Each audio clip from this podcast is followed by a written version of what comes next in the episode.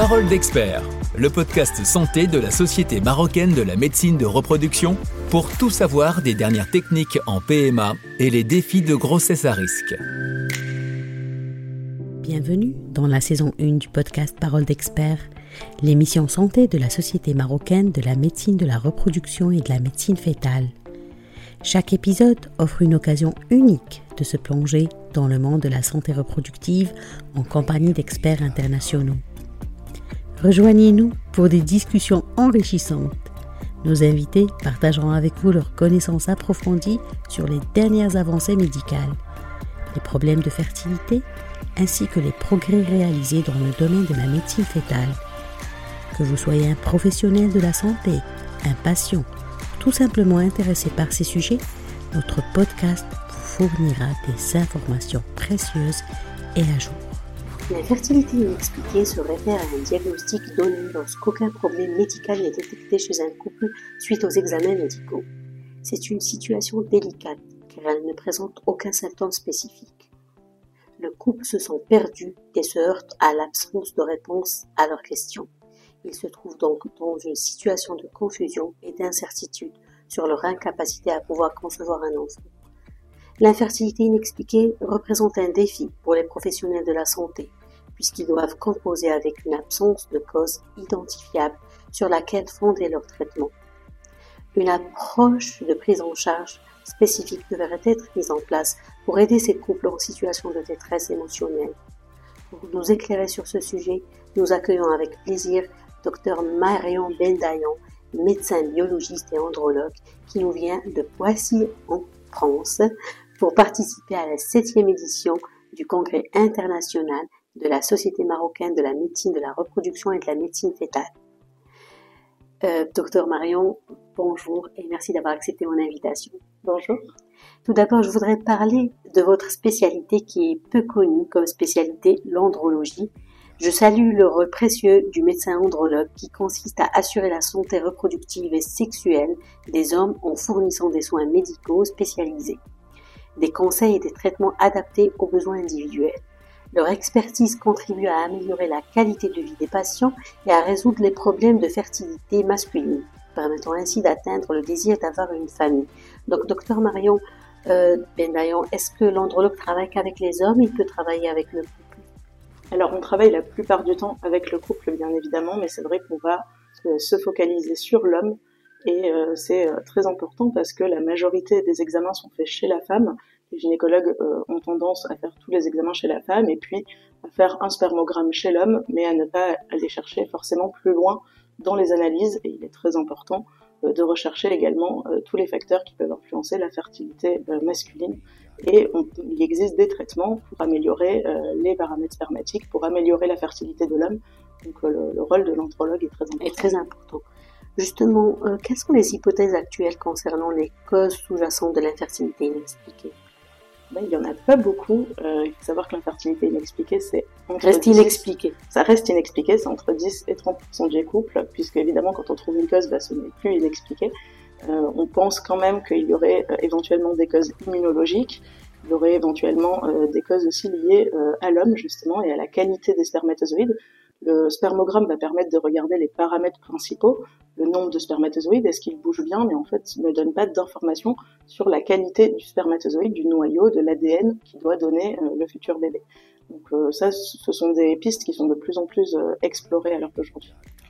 Existe-t-il, enfin vous nous avez parlé, vous avez cité certains facteurs tels que les déséquilibres peut-être hormonaux, subtils ou des problèmes de qualité des ovules ou des spermatozoïdes. Est-ce qu'il y aura d'autres, est-ce qu'il y a d'autres facteurs? Alors, les facteurs très importants dont on se préoccupe peu et pour lesquels on peut être amené à, à dire que l'infertilité est inexpliquée alors qu'elle ne l'est peut-être pas tant que ça, c'est tout ce qui est le facteur environnementaux. Un patient qui, alors, on s'intéresse beaucoup à la femme et souvent la femme, on lui dit qu'il faut qu'elle arrête de fumer, qu'il faut qu'elle perde du poids, etc. L'homme, on s'en occupe beaucoup moins, mais en effet, euh, le tabac, euh, la consommation d'alcool, le fait d'avoir euh, d'être obèse, de manger pas très sainement, va aussi influencer sur la fertilité. Il y a beaucoup d'études qui le montrent. Et donc, euh, on peut vraiment influencer et améliorer sa fertilité en jouant sur tous ces facteurs environnementaux. Justement, hier, on en a parlé avec un autre expert.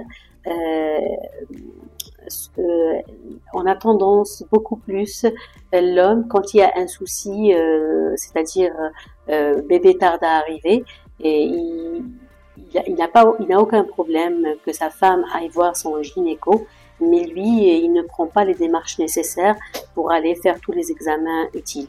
Est-ce que, ça, existe que dans notre société euh, orientale marocaine ou ça existe aussi chez vous en France? Alors non, c'est partout comme ça, je pense. Euh, les hommes ont beaucoup plus de mal à accepter, euh, le fait de voir un andrologue. Autant les femmes sont habituées à aller régulièrement chez le gynécologue, que ce soit dans le cadre de la fertilité ou non mais euh, les hommes ont du mal à aller chez l'andrologue, ont du mal déjà à faire le spermogramme, et puis un andrologue va en effet examiner euh, les, hommes, et donc euh, c'est quelque chose qui, est très difficile pour eux. Donc ils ont tendance à envoyer la femme en premier lieu, et puis peut-être par la suite céder aux demandes de, leurs épouses si elles insistent ou de leur campagne. D'accord. Quelles sont les avancées technologiques les plus récentes qui pourraient aider à identifier les causes cachées de l'infertilité inexpliquée? Alors au niveau des femmes, on a des, maintenant des techniques d'imagerie qui vont permettre de diagnostiquer beaucoup plus de problèmes. Alors ça c'est moins mon domaine d'expertise. Imagerie comme quoi? Comme des, des, échographies plus poussées, des IRM qui vont permettre de détecter euh, des choses qu'on ne voyait pas avant et qui vont pouvoir euh, orienter euh, les traitements. Chez l'homme, on a beaucoup euh, maintenant d'analyses qui permettent d'aller plus loin que le simple spermogramme, d'aller regarder par exemple la fragmentation de l'ADN spermatique, qui est euh, connue, et maintenant les études le montrent, pour causer des fausses couches, des échecs euh, et également d'autres marqueurs. Donc même si son sperme est bon, ça ne veut pas dire que il, faut faire de l'exploration fonctionnelle, c'est ça? Voilà. C'est pas vraiment de l'exploration fonctionnelle, c'est vraiment aller plus loin que la, le simple, la simple analyse du sperme qui va regarder vraiment les spermatozoïdes, euh, est-ce qu'ils bougent, est-ce qu'ils est-ce qu'ils sont de bonne qualité, de, bonne, forme? Voilà. ça c'est l'analyse de base et il va falloir vraiment aller regarder à l'intérieur du spermatozoïde, le noyau du spermatozoïde, comment est l'ADN à l'intérieur. Ça c'est des techniques qui sont beaucoup plus compliquées, qui coûtent très cher et qui sont encore euh, assez controversées parce qu'elles sont difficiles à mettre au point. Les laboratoires, il, y a, il existe différentes techniques, elles marchent plus ou moins bien et les laboratoires ont du mal à mettre au point ces techniques et à avoir de vrais seuils pour lequel on peut dire que c'est anormal ou que c'est normal. C'est bizarre parce qu'il y a certains cas de femmes euh, qui vont en traitement FIV et qui arrivent peut-être à tomber enceinte, mais qui font beaucoup de fausses couches tardives surtout. Et l'homme, bon, on, est, on juge son sperme est bon, on va pas explorer dans ce sens. Hier, euh, durant une interview avec un autre expert, euh, on, a, on a compris qu'il fallait aussi que euh, le, le gynéco peut-être guide la femme à envoyer son, son, mari vers un expert pour voir euh, peut-être faire plus d'exploration au niveau de son sperme. C'est ça, tout à fait. Quand il y a, euh, quand il y a comme ça des échecs ou des, ou des fausses couches à répétition, il ne suffit pas d'examiner la femme, il faut également examiner l'homme, faire vraiment un examen clinique, parce qu'on peut trouver des anomalies au niveau de l'examen clinique, on peut trouver des, des épididymes qui sont douloureux, qui seraient signes d'une infection qu'on va pas voir forcément dans le sperme, on va pas forcément retrouver de bactéries, mais pour autant on peut faire un traitement. Justement, quels sont ces traitements? Alors dans le cas des infections euh, du sperme, quand on a un doute sur une mauvaise qualité spermatique, on peut être amené à donner des traitements anti-inflammatoires, antibiotiques. Tout simplement. Tout simplement, et qui sont très peu donnés à l'heure à l'heure actuelle, et qui pour autant peuvent améliorer euh, la qualité du sperme. La qualité du sperme, tout en ayant recours à la PMA ou ça, on peut avoir euh, une grossesse spontanée? Alors il y a des études qui montrent que notamment quand on améliore la fragmentation de l'ADN spermatique, on va avoir une, beaucoup plus de chances de grossesse en conception naturelle euh, et ce qui est très bénéfique pour les couples qui n'ont pas à passer par la PMA. D'accord. Euh, Existe-t-il des approches innovantes actuellement pour une infertilité inexpliquée? Vous, je pense, euh, vous êtes, euh, ce sont les hommes qui viennent le, beaucoup, beaucoup, plus chez vous. Euh, Est-ce qu'il y a une approche plus innovante pour, euh, c'est-à-dire si c'est dur pour l'homme, vous, vous devriez être une équipe multidisciplinaire pour cette prise en charge, ou bien peut-être qu'il y a une nouvelle euh, approche d'intelligence artificielle euh, ou la médecine personnalisée, ou bien peut-être euh, tout simplement améliorer son, son mode de vie? Euh, quelles sont les nouvelles approches actuelles en France? Alors, les nouvelles approches, c'est vraiment déjà de s'intéresser au mode de vie. Ça, c'est vraiment, ça devient de plus en plus, c'est de plus en plus fait maintenant par les médecins, chez l'homme comme chez la femme. Et puis, il y a des techniques au laboratoire aussi qui pour l'instant n'ont pas fait les preuves réelles d'efficacité, mais qui commencent à être mises en place dans le cadre d'infertilité inexpliquée. On peut parler par exemple de l'IMSI. Pour l'instant, il y a une seule étude qui a montré euh, une amélioration. L'IMSI, en fait, ça consiste euh, c'est comme une ICSI. Une ICSI, on va choisir un spermatozoïde, on va l'injecter dans l'ovocyte, mais quand on va choisir le spermatozoïde, on est avec un microscope qui permet de regarder le, spermatozoïde avec un grossissement x 200. L'INSI, en fait, c'est un microscope particulier qui va permettre de faire un zoom très important sur le spermatozoïde. On va être à un grossissement x 6300, donc beaucoup plus important, et on va pouvoir beaucoup mieux choisir le bon spermatozoïde pour euh, aller l'injecter dans l'ovocyte. Ça n'a pas encore fait ses preuves dans l'infertilité inexpliquée, mais euh, il commence à y avoir quelques études euh, qui montrent un bénéfice de cette technique. Excusez-moi, docteur, mais pour un homme euh, dont le mode de vie n'est pas sain que vous jugez, soit la cigarette, l'alcool ou peut-être la junk food, ou le stress, tout simplement, pas de sport, est-ce que c'est en un mois qu'on peut régler le problème ou ça nécessite plusieurs mois? Avant de se lancer dans du film parce que on, ou bien dans, dans, des soins parce que euh, ils ont tendance les couples euh, en désir d'enfant et c'est tout à fait normal et légitime à vouloir passer rapidement en, en, en fécondation in vitro en parcours. Et, ils oublient qu'il faut qu'ils donnent peut-être du temps à leur corps. Donc euh, dites-moi ce que vous en pensez. Alors il faut savoir que la fabrication des spermatozoïdes ça dure trois mois. Donc quand on fait un recueil de sperme en fait la qualité des spermatozoïdes, c'est le reflet de tout ce qui s'est passé durant les trois derniers mois.